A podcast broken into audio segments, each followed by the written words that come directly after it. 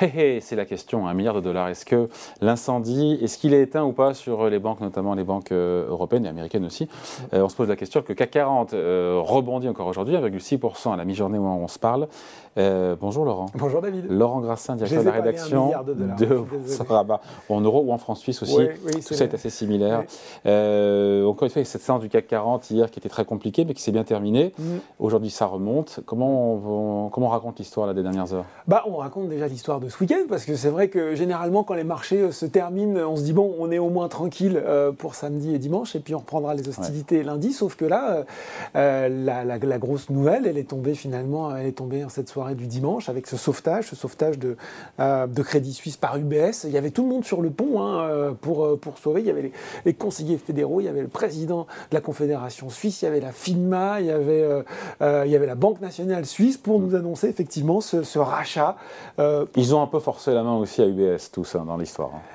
Ah, je pense qu'il y a eu une grosse pression, en interne, en externe. Je pense que beaucoup de téléphones ont crépité. On s'est beaucoup parlé en Europe. Euh, on a beaucoup parlé, je pense, entre Européens et Suisses pour que le maximum soit fait le plus vite possible. Et quand même, on arrive à cette, ce rachat pour 3 milliards de francs suisses euh, pour une banque qui valait encore, malgré les difficultés, trois fois plus euh, à la clôture le vendredi. Ouais, 7 milliards et demi. Et tout, avec, des, avec des tout ça avec la bénédiction des autorités suisses. Hein. La bénédiction active, David, puisque vous l'aviez évoqué euh, la, uh-huh. première partie de la chronique. Donc il y a quand même euh, euh, tout un, package, si je puis dire, qui, qui, va, qui va avec ce rachat. Il y a quand même les 9 milliards de, de garanties, hein, quelque part, si quand, quand, quand, UBS va trouver, disons-le, hein, les cadavres dans le placard, quand ils vont nettoyer un petit peu le, bilan de Crédit Suisse. Donc il y a 9 milliards de garanties de, de, là aussi des autorités suisses. il y a garanties publiques. il, y a, ouais, ouais, ouais, il, y a des, il y a des liquidités apportées par la Banque nationale suisse à hauteur de 200 milliards de francs suisses et 100 milliards d'aides à liquidité euh, euh, à Crédit Suisse et à UBS. Et il y a 100 milliards qui vont être en prêt garanti. Donc on, effectivement, c'est des petits plats dans les grands. Et puis ce, là aussi, ils ont fait simple, ils ont fait efficace. Euh, on se posait beaucoup de questions sur savoir ce qu'allait reprendre UBS chez mm. Crédit Suisse. Est-ce qu'ils vont reprendre machin, un petit bout? Mm. Non, c'est tout. C'est tout. Il n'y a pas de question. C'est la division suisse, c'est la gestion de fortune. Ça, ça va plutôt bien c'est aussi la banque d'investissement. Ça, c'est un petit peu plus compliqué. C'est la banque qui a été, enfin, c'est la branche qui a été frappée par les différents scandales. Et puis, ce truc assez dingue, David, c'est que on n'a pas demandé leur avis aux actionnaires. Hein. Euh, je, le, gouvernement suisse a invoqué cette loi d'urgence pour euh, trouble imminent à l'ordre public. Et ben hop, allez, emballer, c'est pesé. Euh, mm. C'est fait comme ça. Bon, sans compter que les banques centrales aussi euh, ont largement communiqué, toutes les banques centrales, passons la banque, la BNS, euh, la banque centrale helvétique, pour rassurer un peu tout le monde, actionnaires, déposants. Là aussi, c'est un autre aspect que vous avez évoqué avec, Vornik Rich-Flores en première partie. Euh, bah oui, parce que en cas de crise, il y a souvent un un attrait vers la valeur dollar, le, mm. vers la valeur refuge, le dollar.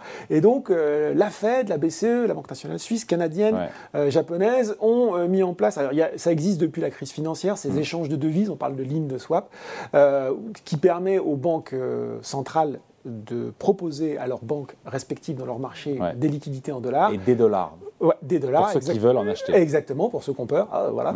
Euh, d'habitude, c'est un rythme hebdomadaire. Là, c'est passé un rythme quotidien. C'était, c'est rentré là aussi en vigueur très très vite. C'était dès lundi et ce sera, je crois, jusqu'à fin avril quelque chose de très similaire à ce qu'on avait euh, eu au moment du début de la pandémie. Donc, réaction très forte immédiate, très rapide, synchronisée, là aussi, des banques centrales. Et puis, dernier temps de Laval, ça se passe en France chez nous. C'est le gouverneur de la Banque de France qui va sur France Inter, euh, qui enfin, il y a une interview qui a été donnée au Monde également au mm. même moment et sur France Inter pour rassurer euh, sur la solidité des banques françaises. Oui, et puis quand même, David, il faut prendre cinq minutes pour dire que nous, maintenant, euh, je veux dire, on a quand même un problème aux États-Unis, on a quand même un problème en Suisse. Euh, je voyais des commentaires qui disaient, bah, voyez, nous non plus, euh, nous non plus, on n'a pas été capable de progresser réglementairement. Mais, mais qui est nous, en fait? Là, on parle d'un problème suisse, effectivement, pour le moment. c'est la régulation suisse. Hein. C'est la régulation suisse. Les mécanismes qui ont été mis en place au niveau européen n'ont pas été mis en défaut. Donc, effectivement, le gouverneur de la Banque de France, François Villeroy-Gallo, qui disait l'industrie bancaire en France, elle est concentré autour de six, grandes banques, ont un modèle d'affaires stable, profitable. Euh, il n'y a pas de sujet concernant les banques françaises, nous disait le gouverneur de la Banque de France. Et puis il y a aussi ce communiqué euh, de la Banque Centrale Européenne, là aussi du mécanisme européen de résolution bancaire, de l'autorité euh, bancaire européenne, tout le monde a, signé pour dire que le secteur bancaire, il était résilient avec de solides niveaux de capitaux et de liquidités. Donc on le voit d'un côté effectivement la conclusion très rapide, très claire, hein, quelque part, euh, de ce qui se passait avec, euh, avec Crédit Suisse, euh, l'action concertée des banques centrales mmh. pour fournir l'équité en dollars, l'option communication, et puis bah, aussi, finalement, vous l'avez mmh. évoqué, cette action de la BCE qui dit je ne vois pas de raison, je n'estime ce qui était à double tranchant, mais qui finalement était bien reçu. Moi, je passe mes 0,5 parce que j'estime que j'ai un système bancaire qui est assez solide pour encaisser le choc. Résultat, une fois qu'on a dit tout ça, ce tiers groupé euh, cette réaction massive, mondiale, quasi mondiale, autorité monétaire, politique et de régulation, ça semble pour le moment, provisoirement en tout cas, fonctionner. Alors sauvé, point d'interrogation. Euh, alors, on l'a vu hier, vous l'avez dit, il y avait encore beaucoup de nervosité. Euh, ça s'est bien fini sur le CAC 40, mais on a ouvert dans le rouge. les bancaires repiquaient. Ah, hier, l'ouverture, on ne faisait pas les mains. non, non, voilà, on, on, était sur du moins 8 sur BNP Paribas, moins 8 sur Société Générale. On s'est dit, bon, on va, on va revivre une séance compliquée. Finalement, tout ça a décanté un petit peu, tout le monde a retrouvé ses esprits, le CAC 40 a terminé en hausse, les bancaires, certaines en hausse, certaines en baisse, avec des hausses plutôt timides. Aujourd'hui, David, on voit que euh, ça reprend de façon un petit peu plus ferme, et pour le marché en général, et pour les bancaires. Attention toutefois, ça, ça se passe en France, aux États-Unis. Euh, First Republic, hein, c'était moins 47% encore hier. Donc il y a encore quand même un petit sujet, on va en parler. Euh, et puis aussi de se dire finalement sur, sur, cette opération Crédit Suisse UBS, pareil au début, euh, bah, forcément Crédit Suisse, le cours s'est aligné euh, avec l'offre, hein, donc il, a, il, a, pris acte. La question c'était de savoir s'il a plutôt fini encore en dessous ou plutôt au-dessus. Il a fini plutôt au-dessus. Et UBS, finalement, a bien encaissé le cours puisqu'on a fini sur une légère haussière et aujourd'hui on progresse de plus de 3%. On se dit quoi? On se dit qu'il y a encore de la fébrilité ou que le pire est derrière? C'est compliqué évidemment. De... Bah, on se dit qu'il faut quand même rester sacrément prudent. On a quand même acté un certain nombre de choses, notamment euh, sur, sur Crédit Suisse. Il y a un aspect dont on n'a dont on pas forcément parlé. Les créanciers. ouais, les créanciers qui ont, pris une paume sur quelque chose. Il faut faire simple là parce que c'est passé, passé un peu compliqué. Hein. ouais, on, va faire simple sur quelque chose qu'on appelle les, la dette subordonnée AT1 ou AT1 Additional Courtier. En gros, pour faire simple, c'est une catégorie de dettes subordonnées, euh, ce qu'on appelle aussi les COCO, pas les noix de coco, les COCO, Contingent Convertible. Oui, je suis désolé. Euh, c'est en fait un emprunt conditionnel à conversion obligatoire. Ça veut dire qu'en fait, quand vous convertissez, euh, quand ça va, quand le, comment dire, les taux de capitaux propres d'une entreprise passent en dessous d'un certain niveau, c'est automatiquement converti en actions.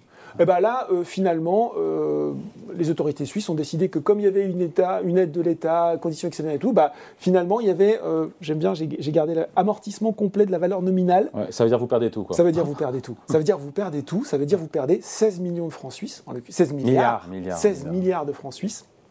Ce qui est assez nouveau, puisque dans le, la hiérarchie, si je puis dire, des créanciers, généralement, les actionnaires prennent leur paume Mais avant, avant les, créanciers, obligés. Là, c'est pas le cas. Donc euh, c'est voilà, c'est aussi une nouveauté. Donc il va falloir regarder un petit peu qui avait euh, euh, qui avait de cette dette subordonnée. Est-ce que là aussi, euh, on se dit que bon, c'est un, point de vigilance à regarder pour les mois à venir Donc au niveau européen, il y a, quand même encore un petit peu d'incertitude. Voilà, et puis il y a ce qui se passe aussi aux États-Unis, avec euh, encore une fois la First Republic, qui est quand même mal en point. Et c'est là où, pour moi, il va falloir rester super prudent. Parce que vous l'avez dit, il y a eu cette demande des banques régionales américaines de dire finalement, ce serait bien que vous garantissiez nos dépôts pendant deux ans, sans limite. Hein, c'est théoriquement 250 000, là mm. c'est sans limite pendant deux ans. Ce qui veut dire quoi? Ce qui veut dire que c'est pas forcément qu'elles sont en crainte sur leur bilan, mais que si la défiance continue et que les retraits continuent, mm. ça va vraiment être problématique. Euh, on voit bien que First Republic reste très attaqué. Euh, on voit bien aussi que les banques régionales aux États-Unis, quand même, euh, celles qui sont en dessous du, seuil, du fameux seuil de systémisme, entre guillemets, de 250 milliards, elles octroient d'actifs. D'actifs. Mm. Merci David. Elles octroient pour moitié, je crois, des prêts commerciaux, pour moitié des prêts à la consommation, l'essentiel des prêts eh immobiliers commerciaux. Donc on se dit, tiens, c'est quand même dingue, c'est pas des banques systémiques, mais bout à bout, ça commence à faire quand même quelque chose. C'est les banques qui irriguent et qui financent l'économie avec l'immobilier, les entreprises. Exactement. Donc, moi, je resterai quand même super vigilant là-dessus. Larry Fink, c'est pas n'importe qui. Euh, Président de BlackRock, premier gestionnaire d'actifs au monde. Qui disait, ne serait-ce pas le premier des dominos en train de tomber Et lui disait, bah, finalement, et ça ne va surprendre personne, surtout les gens qui regardent Corama, on sort d'une période où, pour faire face à des taux au plancher, on est allé chercher du rendement dans des actifs plus ou moins liquide, voire mm. très illiquide, et eh ben aujourd'hui on voit que la liquidité redevient le maître mot. Comment on sort de ça sans casse Quand on a un client qui veut récupérer ses fonds et que l'actif en face n'est pas bien liquide. Voilà, c'est-à-dire qu'on ne peut pas le vendre, hein, tout simplement. Quand on parle de liquidité, c'est cette capacité à vendre simplement un actif pour redonner son argent à un client, pour le dire très simplement. Un immeuble. Voilà, alors quand c'est voilà, quand des actifs illiquides, quand c'est du private equity, quand c'est de la dette d'entreprise, c'est plus compliqué. Donc continuer à surveiller ce qui se, surveiller ce qui se passe aux États-Unis. Notamment, euh, notamment la réponse de la Fed. Notamment la réponse de la Fed. Alors, zéro, ah, vous avez demandé à. Ah, moi, je dirais entre, moi, on s'en fout, moi, mais je dirais entre rien et 25 points Allez, 25. Moi, je dis 25. 25 Allez, le pari est pris. Merci beaucoup, Laurent. Merci, David. Salut.